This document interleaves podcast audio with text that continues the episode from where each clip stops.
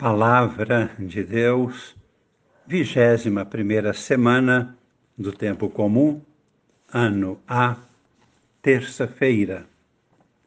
Amigos, irmãos, participantes do grupo Com Maria em Oração. Hoje estamos recebendo um convite para cultivarmos uma boa qualidade de vida para sermos felizes. Vejamos. O convite está chegando através da palavra de Deus. A primeira leitura é da segunda carta de São Paulo aos Tessalonicenses, capítulo 2, versículos de 1 a 3 e a seguir de 14 a 17. Qual é a situação da comunidade de Tessalônica quando São Paulo escreve esta carta? Havia muitos rumores. Alguns dos tessalonicenses estavam angustiados qual era o motivo? Uma equivocada interpretação da palavra de Deus, quando fala da segunda vinda de Cristo, a volta de Cristo, o fim do mundo. Alguns estavam preocupados com a data, queriam adivinhar a data a maioria acreditava que seria dentro de bem pouco tempo. Estavam aflitos. É claro que se criou um certo pânico, uma certa angústia. Qual foi o ensinamento de Paulo diante disto? É o que podemos ler agora na sua carta, a segunda aos Tessalonicenses. Irmãos, não é isto que Deus espera de nós. Em vez de pânico, vamos ser realistas. Qual é a realidade? Quais são os problemas a serem resolvidos? Podemos ler literalmente, escreve São Paulo, não deixeis tão facilmente transtornar a vossa cabeça. Não vos alarmeis por causa de alguma revelação ou carta atribuída a nós, mas que nós não escrevemos. Ninguém vos engane de algum modo. E Paulo começa a apresentar o verdadeiro projeto de Deus. Nosso Senhor Jesus Cristo e Deus nosso Pai, que nos amou em Sua graça e nos proporcionou uma consolação eterna e uma feliz esperança este nosso Deus, Pai e Filho, animem os vossos corações e vos confirmem em toda boa ação. É hora de agir com boas ações.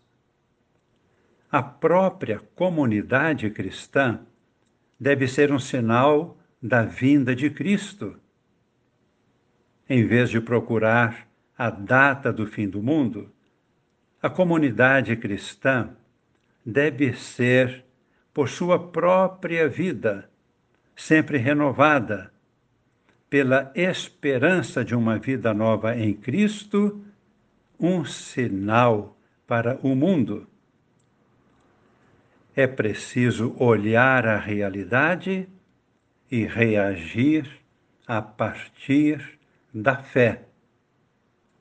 sabemos que Deus quer o melhor para nós. Devemos lutar por este melhor, que corresponde à vontade de Deus. Evidentemente, ninguém sabe o dia nem a hora. O próprio Cristo afirmou que também ele não sabia, somente o Pai. Todos nós haveremos de passar, mas nós devemos saber que temos uma responsabilidade de construir algo novo. Isto é que importa. Este é o nosso dever. E o dever, acima de tudo, ou não sabemos, podemos não saber os detalhes do futuro, mas sabemos a direção a seguir.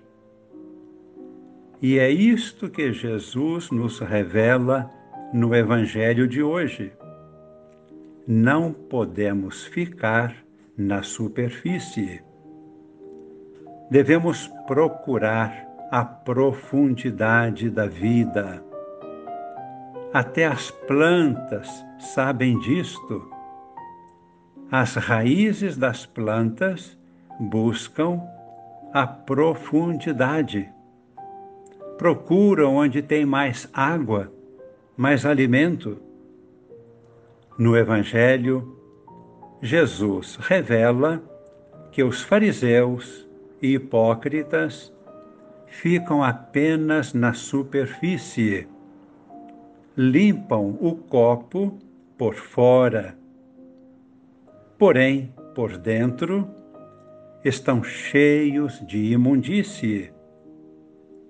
As leis são boas, são orientações importantes, mas é preciso buscar a profundidade do coração. Nossa mente racional é boa, mas é preciso procurar a profundidade do coração, do inconsciente. É preciso purificar as raízes da vida.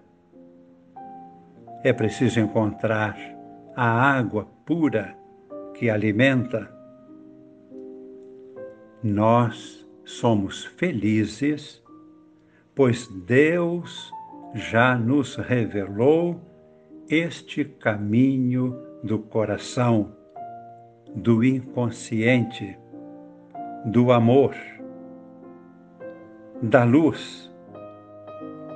É de dentro do coração, é da profundidade do inconsciente que procedem as grandes decisões.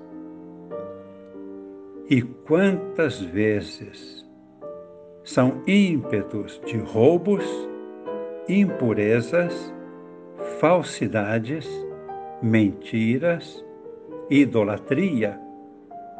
É preciso purificar a profundidade do nosso ser. Mas a nossa realidade mais verdadeira é a luz, o amor, a vida que procede de Deus, o perdão, a verdade e a paz. É preciso descer as águas profundas. Isto somos nós. Esta é a realidade da nova humanidade em Cristo no coração de Maria. Esta é a nossa missão. Este é o nosso profetismo. Rezemos. Abrindo nosso coração diante de Deus, nosso Pai pedimos que a sua bênção chegue até a profundidade do nosso ser, despertando a fonte do amor, da verdade, da paz, da vida que existe dentro de nós. Derrame o Espírito Santo em nossos corações. Desça sobre nós e permaneça para sempre a bênção de Deus Todo-Poderoso, Pai e Filho e Espírito Santo. Amém.